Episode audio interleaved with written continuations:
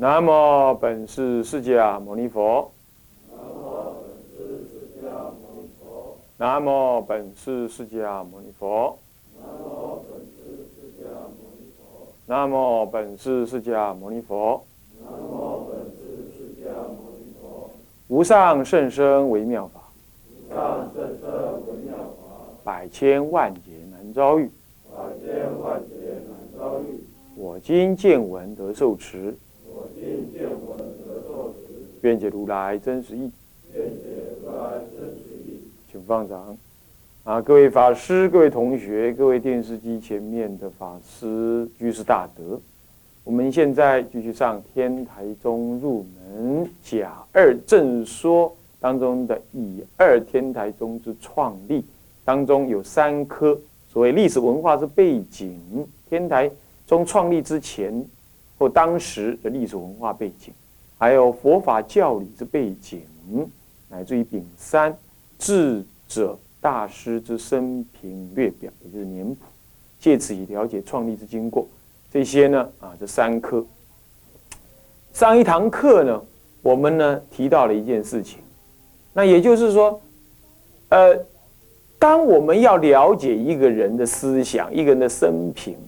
固然了解他能够帮助对我们这个教理，尤其是一个创宗之人呢，创派之人呢，他能够如果你了解了他的这个生平呢，你会对于这个教派怎么样子产生，以及将来你自己要怎么修行呢，会有一个比较权威性的怎么样认知，是吧？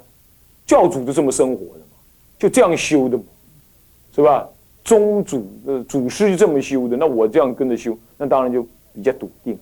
问题是要去了解它，必须要全面、广泛的、立体、交叉的去了解，而不是只是平面，乃是一条线这样理解啊。他就是几岁这样啊，几岁著著作什么书了啊，几岁遇到谁了啊，几岁在那里开悟了，就这么很单薄的这样，不是这样，不是这样。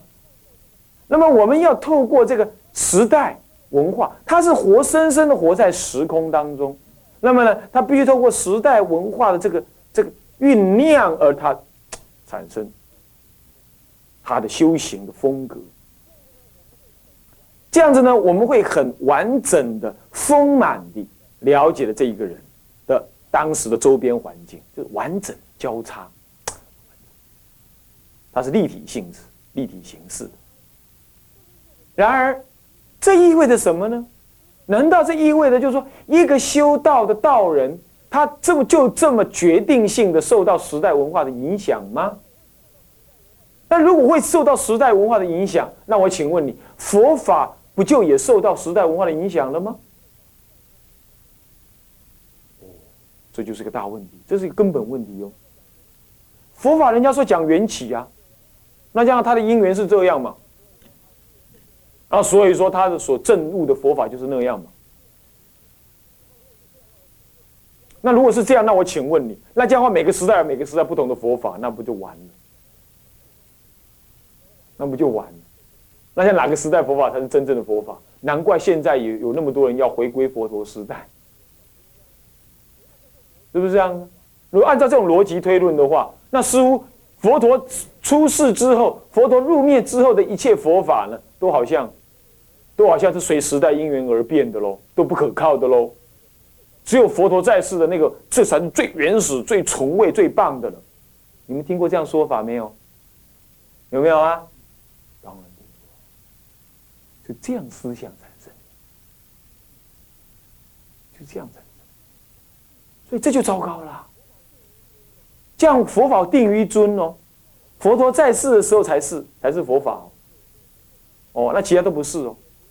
我们先姑且不论，他们又怎么持这种论调的人，又怎么认定那个他们认为的佛法就是佛陀在世的时候佛法？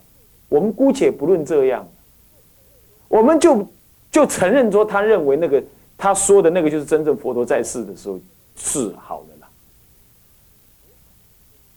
那么佛法是不是真的会时代而变，随时代而变？我在一个很，我很先卫的，我在我我很超越的，我在提一个问题。你比如说，有人会提一个最大的质疑：佛陀在世的时候哪里有海清？哪里有念珠？袈裟也不是这样的。嗯，所以你们现在搞那种样子，现在你坐在那里就不是和尚样子，对吧？还再来，佛陀在世的时候哪里有金灿？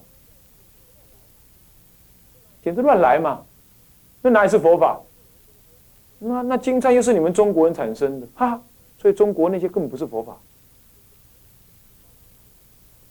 你到了南洋地方去的时候，他看到你在拜观音菩萨，他可不认为你在拜观音菩萨。他认为你在拜女人，你看留头发，你看，你是比丘耶，你怎么可以居士下拜，还是个女的？那好了，那好了，中国佛教全部丢到垃圾桶里头去，是不是？所以这是不是一个很根本的大问题？如果你要按照你要认为说佛法随时代而演变。那这样的话就会反过来被推论说，那么时代演变到今天，那今天的这些都不是。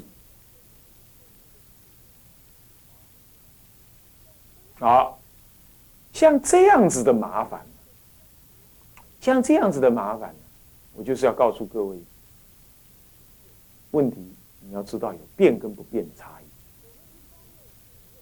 我们一方面承认一位宗师，一位大德。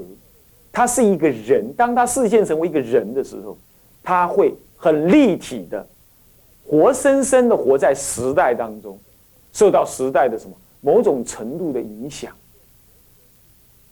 就比如说，谁最明显的两个人，表现最明显几个人，民国四大师，我个别提哈。禅宗的虚云老和尚就。很传统，没什么好说。他受到时代影响几乎没有，为什么？因为他清朝的人嘛，他不是活得久而已，所以活到民国以来这样而已。基本上他是清朝的人，你懂吗？清朝以前的人，所以我们暂时不谈他，我们就谈谁？太虚大师最明显。太虚大师，人家说他是革命和尚。有人呢，传统派的人听到太虚头痛三天，就听到他就知道要改革。什么旧的都不好。可是，当我们来今天来看太虚大师，其实他还蛮传统的，是吧？我们觉得他还蛮传统。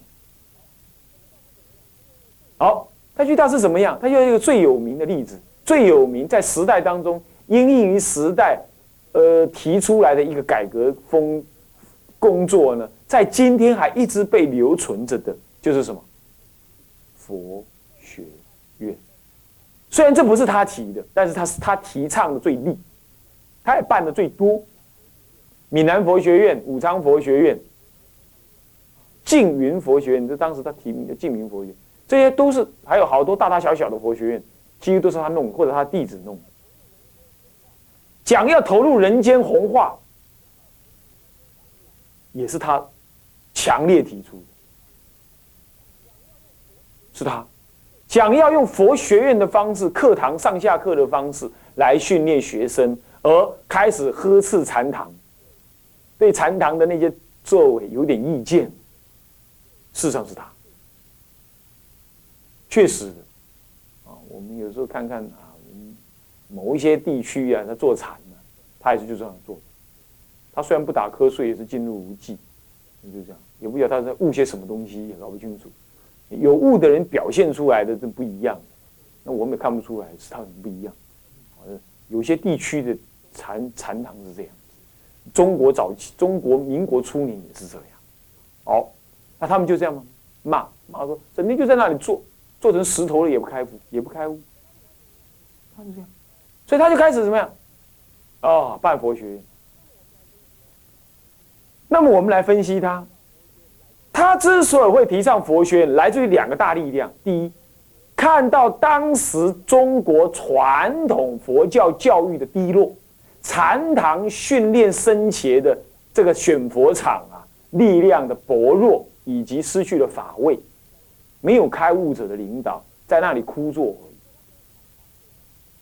所以他对于禅堂所产生的效益呢，非常的怎么样？非常的非常的质疑。第二，当时民国初年呢，西洋的打倒孔家店这种这种思想很浓厚，尤其从孙中山以降啊，都是受洋人教育，受洋人教育。孙中山虽然号称国父，他人品格也很好，不过在心性上的条练他也不错。但是呢，他在提倡传统文化方面，确实并没有很大的贡献。或许有了，因为他提倡的是完全是西洋那一套民主思想，这也对。可是这样就有点失，有点有点怎么样？有点不得不面对那个时代的因缘，而弱化了中国的汉学，中国的文化就弱了。而在这种情况底下呢，开始妙产心学。妙产心学就是说，那些办教育世间人办教育的官员。开始看到寺庙里头地大物广人稀，没有佛法；出家人没恶行恶状，没有道德又不是修行，没知识又没有对社会有贡献，而都占了那么大的庙产，他开始动歪脑筋，要把那些庙产收归国有。某一些政府官员，他就是为那个从那个庙产收。他可不敢去收那个什么基督教堂，你要去收的话，那个美国啦、英国啦、法国啦就会来关切，你把你供啊好，你哎就一定不跟他叮当。但是呢，庙道观没人保护，而且都是些糊涂和尚很多，整天呆坐在那里也不是生产，有那么多山，那么多庙，干什么？哎，收过来盖盖学校。这个时候，那些出家人为了要保护庙产他认为这是因果嘛。这个时候他才想到因果，你知道吗？平常他都没想到。这时候他可是什么？悍然的维护庙产，平常就是混。然后呢，还就是说，那既然你们要办学，那与其让你们拿去世间人办，不如我自己办。就这样产生了什么？寺庙办佛学院这种观念出现。因此，这个观念并不是太虚大师唯一提出的，其实当时已经有个共识，乃至于已经有人这么这么个做了。可是呢，太虚大师提的最厉害，好，这就最明显的例子。他提的这么厉害，事实上是受到当时环境的影响，对不对？看到了没有？是不是？所以这就是一个明显的例子。民国初年，太虚大师他的一些弘法立身的观念，事实上受到当时环境影响而转变出来的。我们不要谈多，就谈这个。还有印光大师，印光大师写给人家信，就是告诉他：你呀，这世界不好了，你好好念佛求往生。为什么？当时在世界大战，社会不稳，以他那种人呢，也是清朝移民的这种人，他是秀才出身的。他呢？他看到的情形也是这样，他觉得人类已经在堕落，他看到的环境是，所以他教导出来的法是什么法？万缘放下，不要到处乱跑，也不要参，也不要学教，也不要参禅，没有人在教，没有人在参，你学什么？现在社会这么危险，全世界在打仗，你赶快念佛求往生，你看看是不是受到时代环境的影响？所以确实我们承认。乃至民国时代的大德，也是这么的受到时代环境的影响，也是这么的受到环境。好，那如果是这样子的话，当然往前推，智者大师亦复如是喽。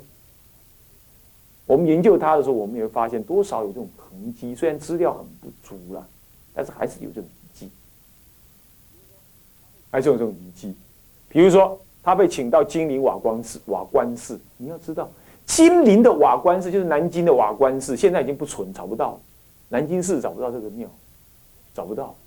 但是呢，你要知道，当时金陵瓦官寺是六朝古都的所在，不，瓦官寺所在的金陵是六朝古都哎。三国，三国时代，三国时代的吴，然后晋。晋，然后，呃，这个东晋西，呃，这个东晋说是东晋，然后再来是梁，那个什么宋齐梁陈，总共六朝，六朝古都啊，年梗将近四百年，一个古一个地方四百年的国都，台北才多少年？要么四十年而已，就发展成这样子。四百年的古都的国都，你说它的经济文化发展到什么程度？然后这当中，这个国都当中里头的金陵瓦官寺是皇帝皇家赐之建的呢。结果他在那里讲经，那你就可想而知，他跟当时的政治环境有多深刻的关系。那我再讲另外一个故事。有一次呢，啊，那个谁，嗯，好像是晋王广还是谁，反正一个王储要到远地去当官，文武百官就去送他，送他送到郊外，回来的时候就顺道到瓦官寺去拜访智者大师，送了智者大师一大堆东西摆在那，智者大师等他们走的时候，就跟弟子叹气说：“啊。”听清楚啊！说，哎，我昨天呢做梦，梦到有贼呀，来抢劫我的法宝，果然今天应验。听懂我意思吗？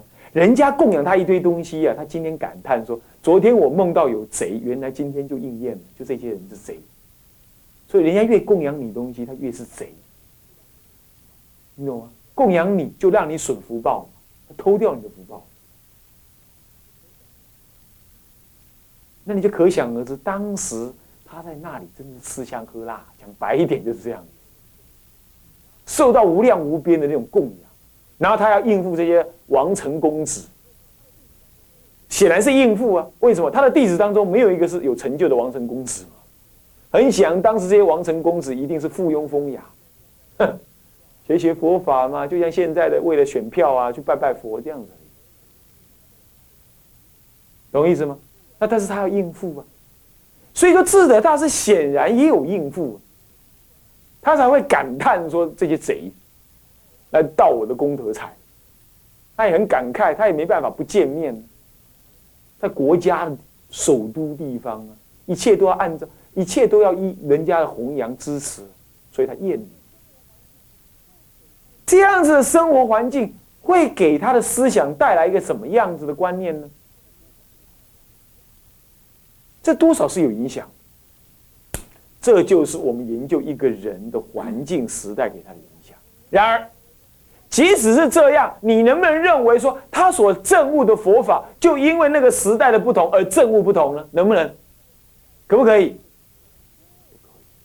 何以故？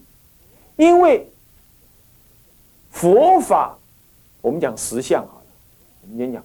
佛法的正悟是借由世间的一切烦恼相，会归到同一件事情来，它的虚幻无我，然后在最后进入诸法实相。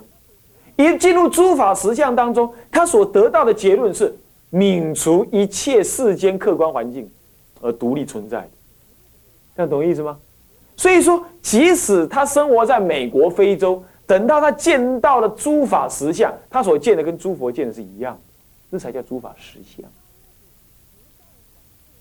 那么，因此时代环境对于一个修行人有的影响呢，只有两方面：第一，修道的方便会不同；再来，利益众生的善巧作风会不同，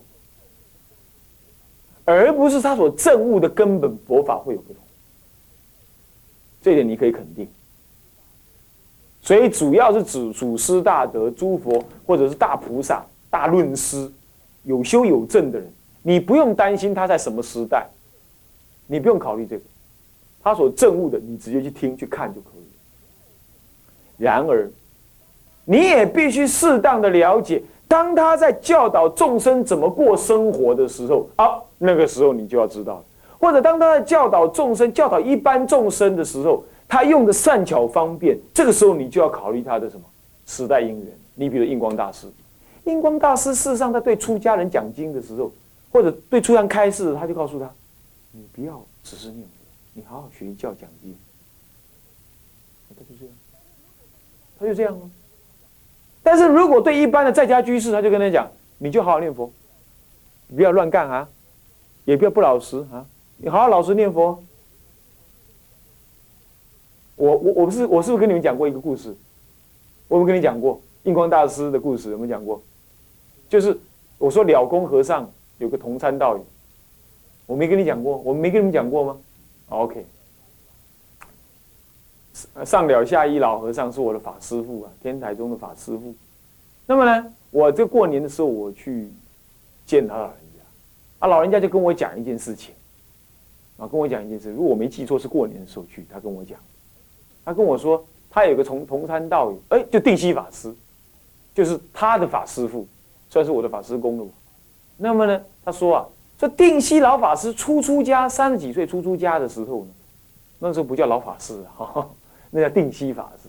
出出家的时候，他叫的南，他叫普陀山，呃，那个什么，浙江那个普陀，普陀山呢，普陀山那里参学，然后人家知道那个时候印光大师在那里闭关。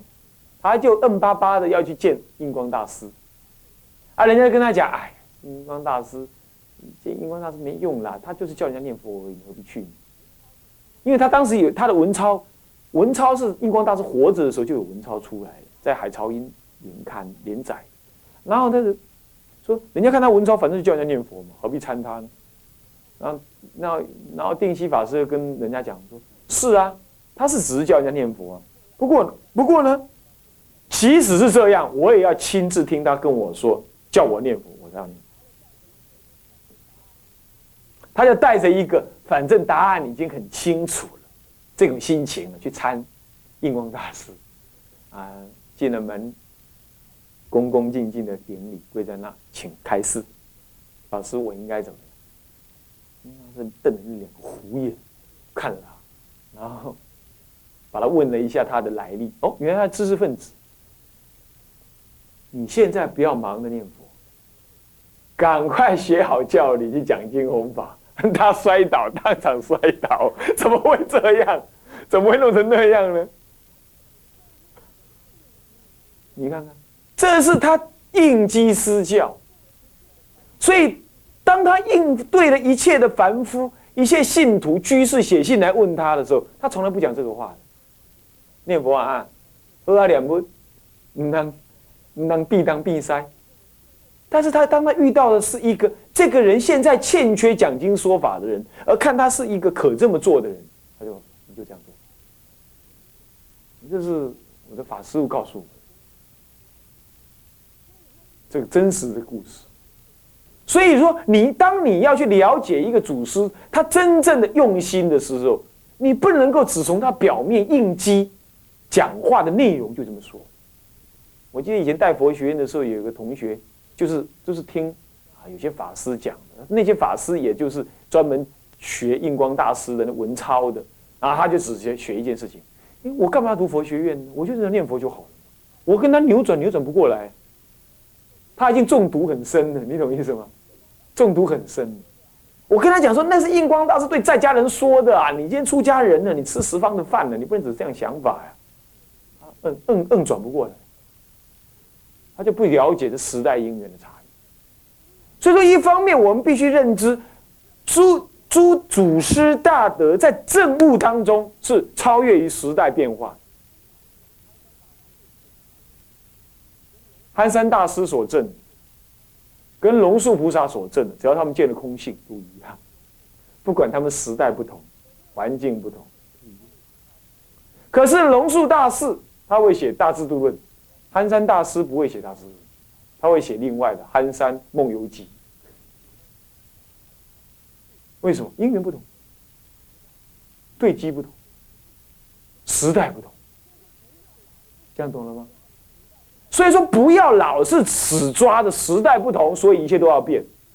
如果你这样抓好了，只有佛陀在世的时候才是好的。好了，现在呢，持戒也可以随便开源。嗯，晚上当然要吃饭了，因为以前的比丘托托钵都吃肉的嘛。黑利龙卡吉西，以前的人有那么多肉号让你托啊？你问那些老一辈的八十几岁老一辈人就知道，过年才有一次吃肉的机会啊，一年到头都还不是吃素，没有肉可吃啊，鸡蛋还得要初一十五，吃肉，那好了。八十岁的老人生活都这样，那两千五百年前人天天有肉吃，搞阿骗，对不？所以说这他自己想，所以就有人这么讲了。所以说出家人不一定要吃素啊，人家佛陀在世的时候一定天天脱肉吃啊，而且佛陀在世的时候他们都吃肉，油水比较够，晚上不会饿啊，所以可以过午不食。而我们现在都吃素，又要干活盖庙，他偶尔还要吵架磨磨牙齿，很累的。晚上不吃怎么可以？啊，他认为，那你跟他讲，你怎么可以这样讲？哎，你忘了佛法讲缘起的，时代不同了嘛。识时务者为好解，你看看，这就是混乱，大大的混乱，可不可以这样想？可不可以啊？不可以，何以故？因为佛陀大圣，他既然叫自戒，他不是自教。他如果治那个教法，教法随时代因缘而变，没关系。比如说现在人好要参禅，好，这个时候教法参禅的会发生。你如果不学经、不诵经，没关系，反正你参禅也可以。教没有强制意哦，可是戒是治，是治法，不是化法，是治教，是治法，那就不同喽。是你这个时候要这么做，以后你也要这么做。现在我的弟子要这么做，未来号称我的弟子的人也要怎么样？也要怎么样？这么做才可以叫做我的比丘弟子。他可没有个但书，我的比丘弟子若在两千五百年之后，可以拿钱，可以吃三餐乃至午餐，可以男女共住，因为时代因缘不同了，他没有加这个但书。那你怎么办？你怎么办？你如果还得要男女共住，你如果还得要拿钱，你如果还得要吃午吃三餐，那怎么办？没关系，吃。然后你只要知道啊，我犯戒，这样基本上是不可以的。不过因为我的姻缘太漏略，我呢惭愧惭。好，这样，你起码要这样。然后你看到人家能持守，你要欢喜赞叹。